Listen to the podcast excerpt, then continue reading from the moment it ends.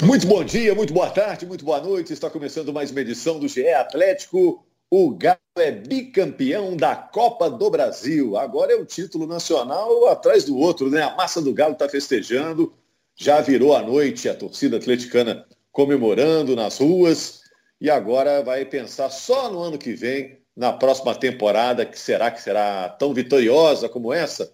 Eu sou Rogério Corrêa, estou aqui apresentando o podcast do Atlético na Globo. E a gente tem aqui o Marquinhos, nosso representante da torcida, o Henrique Fernandes, que é o nosso comentarista, o Jaime Júnior, narrador. Vamos falar aí do jogo entre Galo e Furacão. O Galo derrotou o Furacão por 2 a 1 na Arena da Baixada para sacramentar o título da Copa do Brasil. No primeiro jogo, já tinha vencido por 4 a 0, encaminhando a taça.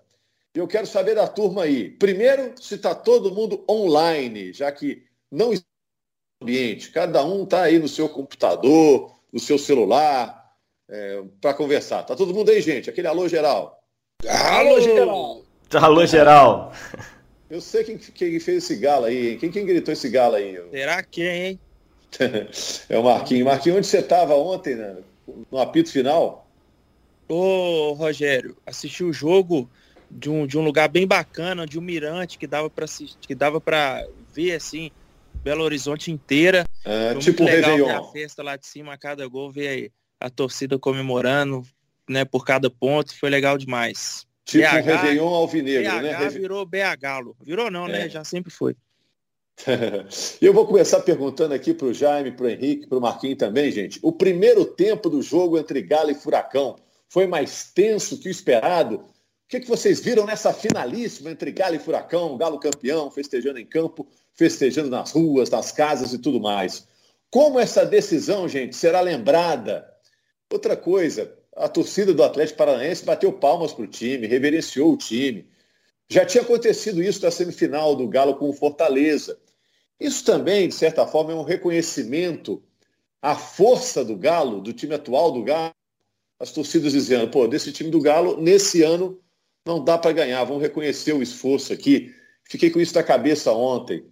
Outra coisa, gente, é, esse ano, o ano de 2021, está terminando, acabou a temporada do futebol profissional masculino para o Galo. Foi acima do esperado, foi dentro do esperado. Bom, bola tá aí, bola tá no campo aí para vocês aí, Marquinhos, Jaime, Henrique. É, primeiro vamos no jogo. Vamos no jogo, vamos né? No jogo. Começar falando desse jogo maluco aí. E vamos lá. Esse... Eu, eu acho que esse jogo, ele, ele tem um elemento antes do jogo que é importante a gente se que o ônibus da torcida foi apedrejado, depois Opa, o ônibus do time foi apedrejado, apedrejado.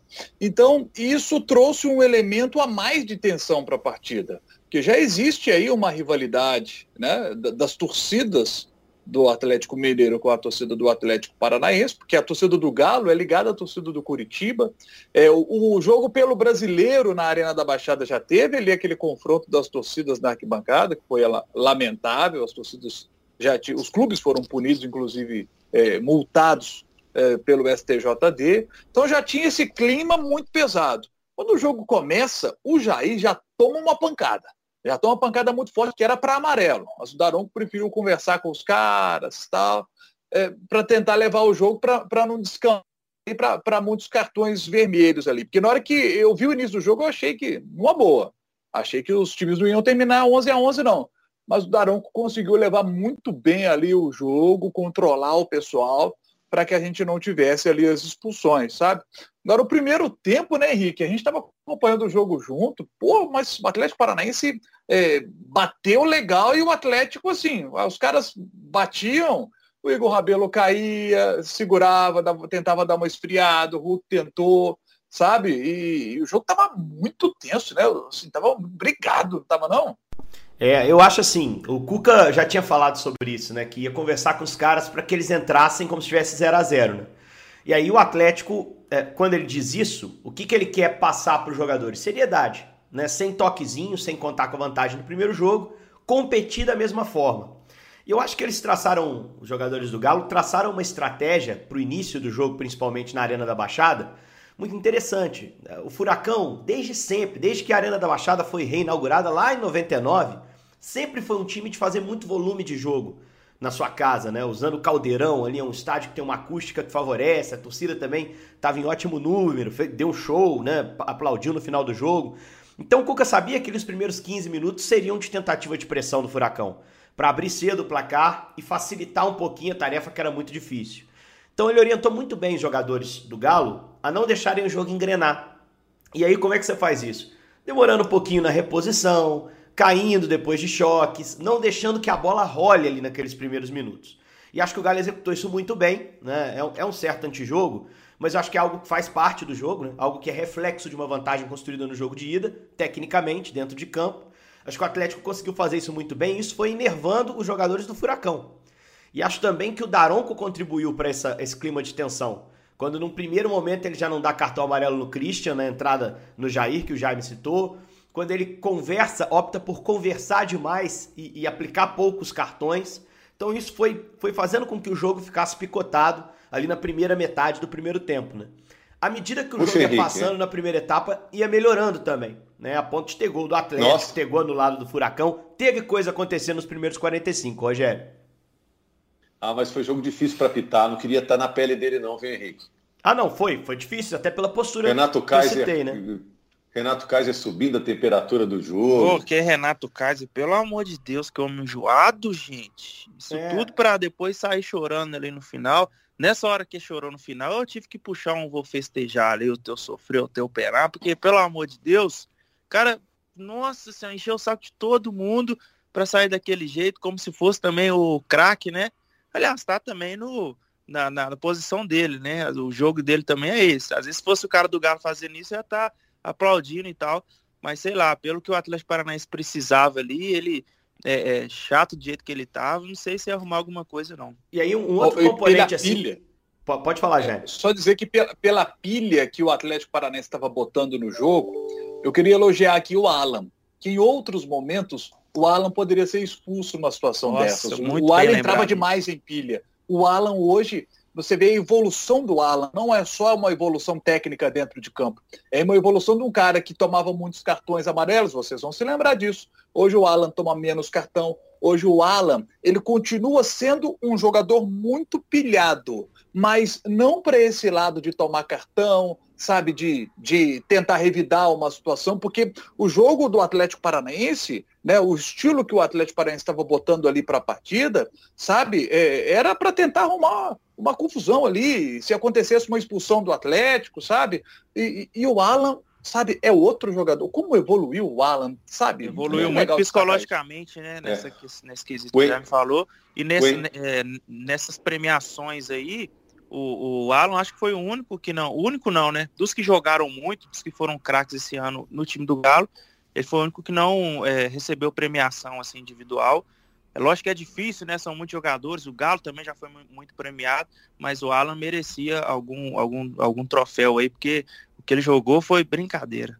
É, o Henrique até acompanhou o jogo de domingo, né? Lá no Mineirão, primeiro jogo da decisão perto do campo, ressaltou a liderança do Alan ali em campo, liderança tática até, né, Henrique? É. Em relação aos demais companheiros, né? É um troço que a gente acaba não vendo tanto, né? Principalmente no primeiro tempo, eu fiquei do lado da defesa do Galo no jogo do Mineirão. E assim, o Alan fala o tempo todo, ele orienta o tempo todo. A saída de bola é toda cantada pelo Alan. E eu achei isso impressionante, porque ele nunca foi esse jogador tão protagonista assim com o Sampaoli, por exemplo, embora fosse titular do Sampaoli, embora já tenha feito um ano de 2020 bom.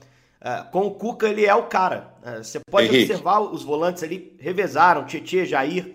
Uh, até o Zarate jogou de volante. O Alan não saía, né, Rogério? O Alan foi titular é. a temporada inteira. É, lembra um pouco aqueles armadores de basquete, né? Que pega a bola lá atrás, sai batendo bola, distribuindo o jogo. Ele sempre é o primeiro para pegar a bola ali atrás. Agora, como essa decisão vai ser lembrada, hein, gente?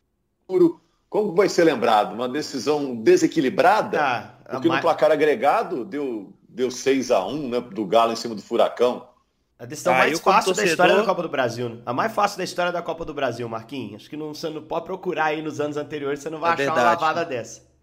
É verdade. É. Eu gostava de, de zoar o Cruzeiro falando que foi 2014. Aí o Galo me faz esse favor de meter 4 a 0 no jogo, 2 a 0 no outro. Acabou até com essa zoeira. Realmente muito fácil. É... Eu esqueci o que eu ia falar agora, mas eu. Ah, não lembrei sobre a pergunta do Rogério de marcar essa data. É, eu, como torcedor, posso falar que a ficha eu acho que ela vai cair ainda, sabe? É igual quando o Ronaldinho veio pro Galo, ganhou Libertadores, e aí foi embora, né? Acabou o ciclo dele aqui. Acho que na hora a gente não estava assim tão, tão ligado no que estava acontecendo. Depois foram passando, aí passa um ano, passa outro, você vive uma coisa e outra, você vai lembrando, cara, aí você começa, meu Deus, o Ronaldinho jogou no Galo, velho, ganhou Libertadores, que loucura. E eu acho que é igual esse ano, sabe? Eu acho que ano que vem a gente ainda vai parar assim, refletindo. Tipo assim, que isso? Olha o que aconteceu, velho. Final da Copa do Brasil, metendo 4 a 0 aquele time avassalador no brasileiro. É, eu acho que ainda a gente vai, sabe? Digerindo isso, mas estamos curtindo do mesmo jeito. É, um é igual a gente é... chega lá no trabalho, né, Jaime? Vai falar assim, pô, ontem eu tive um sonho muito doido. É, tipo é. isso. É, olha só, aquele, esse jogo que o Marquinhos citou, final da Copa do Brasil de 14, o Atlético venceu o primeiro jogo 2 a 0 e o segundo por 1 a 0 no agregado venceu por 3 a 0 foi uma das maiores diferenças em finais da Copa do Brasil. Até então, ninguém tinha conseguido, é, no agregado, fazer mais de três gols de diferença. O Atlético, então, passa a ser o time a fazer a maior diferença de gols numa final de Copa do Brasil. Esse 6 a 1 no placar agregado. É, e contra um time que foi campeão da Sul-Americana. É um time que nos últimos anos tem dado resultados consistentes, né? Não é um time pequeno que vai tropeçando e chegando lá por acaso, num milagre. É um grande time hoje do futebol brasileiro, o Furacão. E o Galo realmente deu 3 a 0 no Flamengo, né? Exato, 3 a 0 no Flamengo lá no Maracanã, na é, fase no, anterior. É, no, no, final da temporada que eles deram uma, uma recaídazinha, né? Mas é. Não, não o brasileiro um deles... grande, um grande projeto que tem ali por trás também. A oh. torcida deles também lá, né? Não, não, não é aliada à torcida do Galo, a gente tem algumas rivalidades, mas também foi um show que eles deram ali do time tá perdendo de 6 a 0 né, no, no, no, agregado e eles, eles cantando ali, como o Rogério lembrou disso aqui no início. Então isso também tudo entra no clima do jogo, né? O, o, o Galo ganha de 4 a 0 é o mais tranquilo, né? Tava até precisando um pouquinho de, de, emoção, tava achando que eu tava calmo demais, a torcida também. Não tava tão naquele clima, né? Pelo Galo já ter goleado no primeiro jogo. Só que aí quando começa o jogo, você vê aquela cerimônia, né? Você vê a torcida lá, você vê que a torcida do Galo foi para lá também, fez uma festa maravilhosa, cheia de torcida do Galo no estádio, e muita gente que eu vi vídeo aqui de gente virando a noite lá, cantando na cidade, realmente a torcida do Galo tomou oh.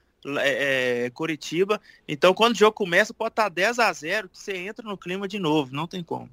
Oh, e, a, e a grandeza desse time é, não está só pelo que jogou, pelos feitos de ganhar Brasileiro e Copa do Brasil. A grandeza desse time também está na sua de campo, porque esse time poderia ter feito graça, sabe, ali dentro de campo, tentado ali fazer uma pirueta ali e aí deixar esse clima mais nervoso ali para o final, não. Esse time jogou sério o tempo inteiro, respeitando o Atlético Paranaense, respeitando a sua torcida. E, e, e, e um detalhe a mais, a grandeza do time que tomou pedrada no ônibus, esses caras tinham todo o direito de estar pé da vida lá dentro de campo, sabe? De, não, oh, oh, aí tem oh, um Jaime, gesto aí... no final do Arana, hein? Mas aí, aí tem um gesto no final do Arana que vai lá dar, um, dar uma camisa do Atlético, troca a camisa com um menino de 10 anos lá na arquibancada. A, a grandeza desse gesto do Arana também para dizer o seguinte, assim, gente, aqui somos rivais dentro de campo, certo? O jogo acabou, é confusão com ninguém, não. A gente, é, sabe? E foi lá e deu a camisa pro, pro garoto. Não, o Arana jogou lá, né? O Arana Esse jogou é lá. Ele jogou lá, então o Furacão pro Arana não é um time qualquer. Teve a passagem lá que eu acho que pesou muito para que ele tivesse aquele gesto. Mas assim, eu acho que os caras também tiveram aquele senso de sobrevivência de não botar mais lenha na fogueira, né? Porque o clima estava muito tenso desde antes do jogo. Então, se o Atlético, o Galo, respondesse com mais tensão em campo, com algum tipo de provocação, a coisa poderia fugir do controle. Então eles tiveram até essa, essa maldade, né? essa experiência de saber que tinha que sim competir com os jogadores do Atlético Paranaense, não poderia se inibir ali dentro de campo, não poderia eh, baixar um pouquinho a intensidade dividida. Uh, em alguns momentos vai ter entreveiro, vai ter discussão, você tem que estar presente, você tem que proteger o companheiro. Mas em relação à torcida do Furacão, tem que manter um, respeito, um distanciamento, porque o clima foi muito tenso ah, o Atlético Paranaense incentivou isso com o seu comportamento em campo, de querer dar a resposta depois do 4 a 0 no jogo de ida, de ver ali 40 mil torcedores e achar que tinha que lutar até o limite, né? O Galo ajudou a picotar o jogo e irritar ainda mais o Furacão. Então tudo isso fez com que o clima fosse tenso. E o Galo, para falar do que teve de bom tecnicamente com a bola rolando, foi muito bem na marcação do lado de campo. Quantas bolas o Atlético conseguiu interceptar em viradas equivocadas do Furacão, conseguiu antecipar quando o jogador do, do Furacão recebia essa bola aberta para tentar fazer uma jogada de linha de fundo. Zarate impecável de um lado, Keno fazendo a cobertura ao Arana. O Arana achei que estava um pouquinho abaixo do normal dele, mas ainda assim não comprometeu, longe disso. Acho que o Atlético marcou muito bem seu lado de campo, poderia ser um caminho para o Furacão. E quando tem espaço e tempo para contra-atacar, é o que a gente viu. Né? O gol sai num único erro, talvez defensivo ali mais claro, do Marcinho pelo Furacão. E o Galo vai lá dentro do gol, literalmente, com frieza do Vargas para puxar a bola, para entregar para o Zarate, que já tinha passado pela direita. Que jogo fez o Zarate? E o Zarate, em vez de chutar, serve o Keno. E aí é simbólico também que Keno e Hulk tenham feito, feito os últimos dois gols do Atlético na temporada, né, Rogério? Porque para mim, se o Galo teve vários jogadores de destaque ao longo de todo o ano, jogadores que foram regulares o ano inteiro, como Arana, como Zarate, como Alan, uh, os dois jogadores que fizeram a diferença na reta final, e os números provam isso, foram Keno e Hulk. Esses dois caras, no momento do vamos ver, que o Atlético tinha que confirmar as taças que ele tinha conseguido encaminhar, esses caras é que garantiram.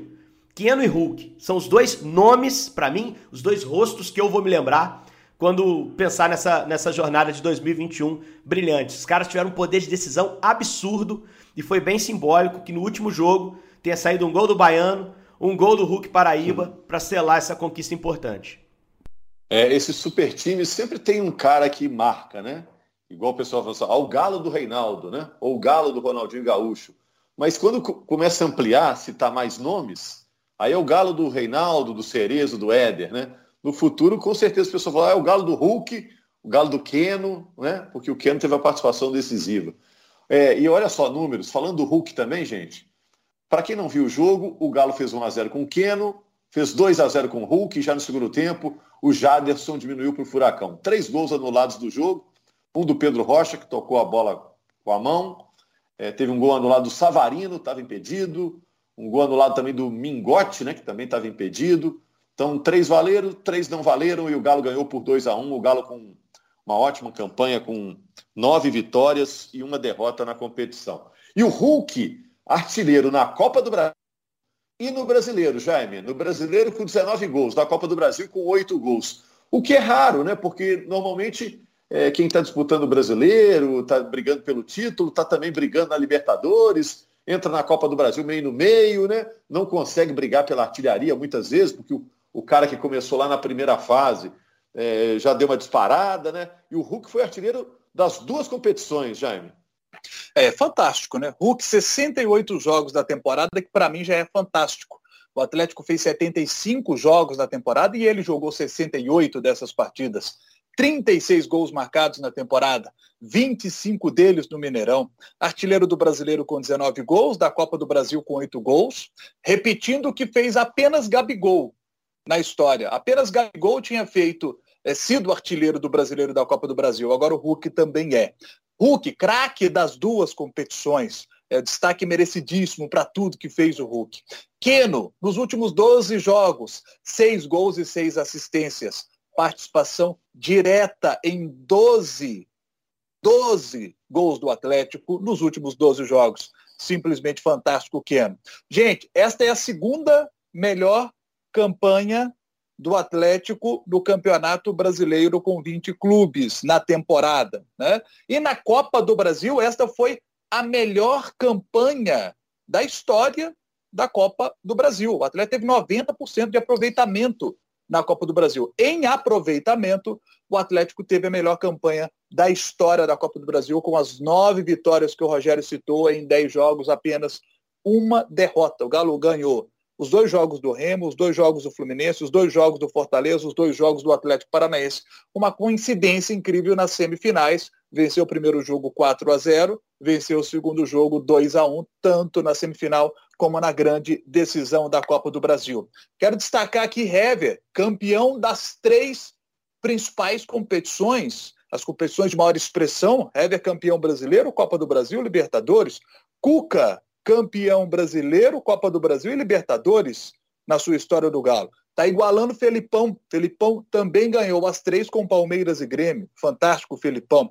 O Cuca iguala Renato Gaúcho, que foi campeão como jogador e como treinador. Cuca agora O Atlético se torna o time com mais gols na história da Copa do Brasil, 346. Passou o Flamengo, que ficou com 344. É, fantástico, né? Fantástico esse ano do Atlético. Agora o Galo já começa a pensar também na Supercopa do Brasil. Gente, daqui dois meses o Atlético vai jogar no dia 20 de fevereiro contra o Flamengo, vice-campeão brasileiro. É, como o Galo ganhou as duas, né? Vai pegar o vice-campeão brasileiro, o Flamengo. A gente ficou imaginando essa né? final, né? Que acabou não acontecendo esse ano. Vai acontecer na Supercopa do Brasil, dia 20 de fevereiro. O Galo pode conquistar mais uma, uma taça nacional, né? E eu quero destacar o Vargas. Ele fez o gol contra o Bahia no único jogo que o Atlético perdeu. O Galo foi muito mal naquele primeiro tempo na Bahia, tomou 2 a 0 Tinha feito 2 a 0 no Mineirão, tomou 2 a 0 no primeiro tempo na Bahia. Parecia que seria uma noite desastrosa do Atlético, que poderia ser ali eliminado. Aí o Cuca botou o Vargas no jogo, ele entrou, fez o gol do Atlético, o gol da classificação. Na final faz dois gols. No segundo jogo da final, ele puxa o contra-ataque que o Keno mata então, Vargas é uma figura também que eu acho que nós temos de destacar, uma das principais figuras do Atlético nesta Copa do Brasil. 75 jogos do Galo na temporada, incríveis 52 vitórias. 14 empates, 9 derrotas apenas do Galo na temporada. Ô, gente, Flamengo teve nova derrota só no brasileiro. O Palmeiras teve 12 ô, derrotas ô, só no brasileiro. O Galo ô, teve 9 derrotas na temporada. Isso é fantástico. Pra você ter uma ideia, 9 derrotas é o número de derrotas do Flamengo de 2019, aquele do, do Jorge Jesus na temporada. Aliás, os números na temporada do Galo desse ano são melhores do que daquele Flamengo. Mas aí a gente tem que fazer a ressalva. O Jorge Jesus chega ali na altura do meio do ano, né? E eu tô citando esse time porque esse time é a referência de, de jogo bonito. E realmente o time jogou muito, aquele time do Flamengo. Ó, pra você ter uma ideia, aquele Flamengo, 74 jogos, 49 vitórias, 16 empates, 9 derrotas. E o Galo, 75 jogos, 52 vitórias contra 49 do Flamengo, 14 empates e 9 derrotas. Então, assim, aquele time, qual que é a diferença daquele time para esse? Aquele time não ganhou a Copa do Brasil, ganhou a Libertadores. O Galo ficou a um jogo de ganhar a Libertadores também. Né? Passou, saiu da Libertadores sem derrota, né? Poderia ter passado pelo Palmeiras, poderia ter sido campeão em Montevidéu. Então, o que esse time de 2021 fez é troço incrível. É muito difícil, inclusive. O sarrafo do Galo foi jogado lá pro alto para a temporada que vem. Vai ser difícil igualar é. esse desempenho. Então, o torcedor já tem que trabalhar sua mente desde já para não criar algo que está acontecendo no Flamengo, que é uma cobrança tão exagerada que não permite ao time evoluir, se desenvolver, ter um pouquinho mais de tranquilidade para trabalhar. Então, a gente vai falar, claro, da temporada 2022 nas próximas edições, mas é, esse título sacramentado ontem, ele fecha um ciclo absurdamente vitorioso. Algo que o Atlético jamais tinha conquistado. E vai jogar o sarrafo para cima para o próximo ano. A boa notícia é que deve seguir boa parte do elenco, deve seguir esse projeto. Então tem a chance de, de ter no ano que vem uma entrega também muito boa. Deixa eu dar uns dados aqui, é, meio aleatórios aqui. O Jaime falou do Hever. O Hever vai receber título de estadão honorário. E quem está solicitando isso é o Rubão, o vereador Rubão. Rubão era nosso auxiliar de cabine nas transmissões do Sport TV, do Premier, agora é vereador. Está querendo conceder esse Gente título boa, ao Hever, vai conceder. Não vai ser agora, porque os jogadores entraram de férias, cada um foi para o canto, né? E vai ser em breve. Outra coisa, o Galo, segundo o Tietê, não vai chamar essa trinca de conquistas de tríplice coroa e sim de triplete alvinegro. Foi um pedido da diretoria, talvez para não associar com a tríplice coroa que o Cruzeiro conquistou em 2003. Outra coisa, próximo jogo, só de 26 de janeiro. Olha que contraste, o Galo jogando com o Vila Nova, lá no Castor Cifuentes, pelo Campeonato Mineiro, é o próximo jogo oficial. E um tema que eu acho também muito importante é do Diego Costa, viu, Marquinhos? Porque o Diego Costa ontem, no campo, disse que fez a escolha certa de jogar no Atlético. Muito se fala sobre uma possível saída dele, né? É, a diretoria diz que ele tem contrato, que não está conversando sobre isso, que depois vai conversar sobre o tema, mas ele disse que fez a escolha certa. Então, depois desse depoimento, a gente já começa a pensar, ah, então ele deve ficar. É, Aqui. fez a escolha certa, é, né, também é inegável, né, jogar num time desse, ainda mais chegando aí depois, né, como ele chegou, foi muito importante os gols, sofreu pênaltis, deu assistência, gols é, importantes, né? Em momentos que a gente estava precisando mesmo. Não foi assim qualquer gol também. Né? Então, assim, não gosto de tirar o mérito dele. Tipo assim, ah, o Diego Costa também não fez nada esse ano, o time já tá jogando. Não foi isso, mas também não foi aquele cara que foi o, o, o principal do time, né? Não foi o cara, a estrela do time, igual foi o Hulk. Não, não por culpa dele, é óbvio, porque o time já estava montado e tal. É, beleza. Agora, se decidir sair, é, é, espero que não fique naquela novela, né? Ah, vou, não vou, aí manda uma indireta, e aí desmente o um negócio ali, e aí, né, posto outra, é, outra coisa. Então, não gosto quando o jogador fica com essa novelinha, porque você acaba fazendo o torcedor de bobo ali, né? Então é só o cara decidir lá, tal, né, quietinho na dele, com o empresário, família e o clube, vou ficar, vou, não vou, não vou. Porque a torcida do Galo, ela não está muito nesse clima, né, de, de, de ficar sendo é, viúva de jogador ou ficar refém de jogador, né? O Diego Costa é um craque do futebol mundial, né, a gente sabe, mas o, o, o, escudo do Galo é muito maior que ele, então, assim, às vezes é só especulação, né? Às vezes nada disso aí ele, ele, ele plantou nesse negócio de, de vai sair ou não, mas espero que ele, Diego Costa, não faça, assim, é, essas novelas assim que a gente é, sempre vê nessa época de especulação. É. Se, se ficar não vai sair, bem, né, Marquinhos? Se, se não vai sair, se não vai sair, já desmente logo, né? Já então, fala logo, é. né, que nós estamos bem aqui, né? Foi, foi bom ele esteve aqui, foi bom falar que ó, o Diego Costa jogou no Galo e tal, mas não é porque é o Diego Costa que a gente vai ficar assim, até porque tem vários outros jogadores que são destaque aí. Se você é. fosse fazer uma lista assim, ó, Vamos fazer uma lista de jogadores do Galo titulares que vão fazer mais falta que o Diego Costa se saírem agora. Acho que o Diego é. Costa ficaria no finalzinho dessa lista ali, sabe? Ah, mas seria muito legal ele ficar, né, gente? Só para a gente fechar aqui, para encerrar já, porque a gente já está estourando o tempo, já estouramos há muito tempo, porque ele cumprindo uma temporada inteira, né, e fazendo também uma pré-temporada legal, já que chegou meio é, forma física esquema, início, é. seria muito legal, porque é um grande jogador, né? Seria, seria muito legal. legal ver ele com a camisa do Galo assim. Aí vai dar vontade dele, se quiser, tomara que fique. Eu, eu torço para ficar, sabe? Porque igual você falou, e o, o também. Ah, não, pro ano que vem, né, se fizer uma pré-temporada, esse ano é porque realmente né, o, o calendário pesa e tal, mas vamos ver, tomara que o Diegão fique aí.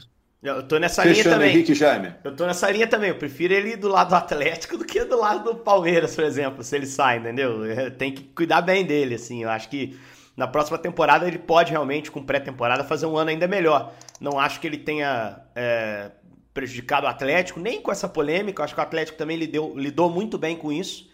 E tem uma vantagem, né? O Diego, por mais que você observe assim e perceba que ele não tá 100% adaptado, né? É, isso é perceptível. É, ele também não está totalmente inadaptado. Você vê rede social, ele está lá com o Hulk, tem seus momentos, no convívio do dia a dia. Ontem, por exemplo, depois do jogo, é, eu não vi especificamente essa cena, mas vi o pessoal comentando que o Rabelo chegou para ele em algum momento e falou assim: pô, para de falar que vai sair, pô. Quer dizer, os caras estão. Tem ali um, um contato mínimo com ele, né? Estão tão satisfeitos em tê-lo no grupo. Eu acho que o Atlético geriu bem a situação até aqui não deixou a coisa aumentar. É uma pena que tenha surgido o papo e surgiu através de uma entrevista dele para a Rádio 98, que foi uma entrevista infeliz, porque cria um clima de instabilidade. Mas eu acho que está caminhando bem para ser contornado. Ele já, voltando a Belo Horizonte, inclusive, disse que quer cumprir o contrato. E é um cara que tem uma margem de evolução. Eu acho que é um dos desafios para o ano que vem, né? Adaptar bem o Diego ao Hulk, né? Na dupla de ataque pesadíssima que o Galo tem, que já funcionou bem esse ano tentar trazer o Nacho de volta também, né? um cara que fecha a temporada como reserva, Isso. mas que é gigantesco, é um jogador fascinante, eu adoro ver jogar. E acho que nesse momento ele entregou melhor em outra, outra parte da temporada.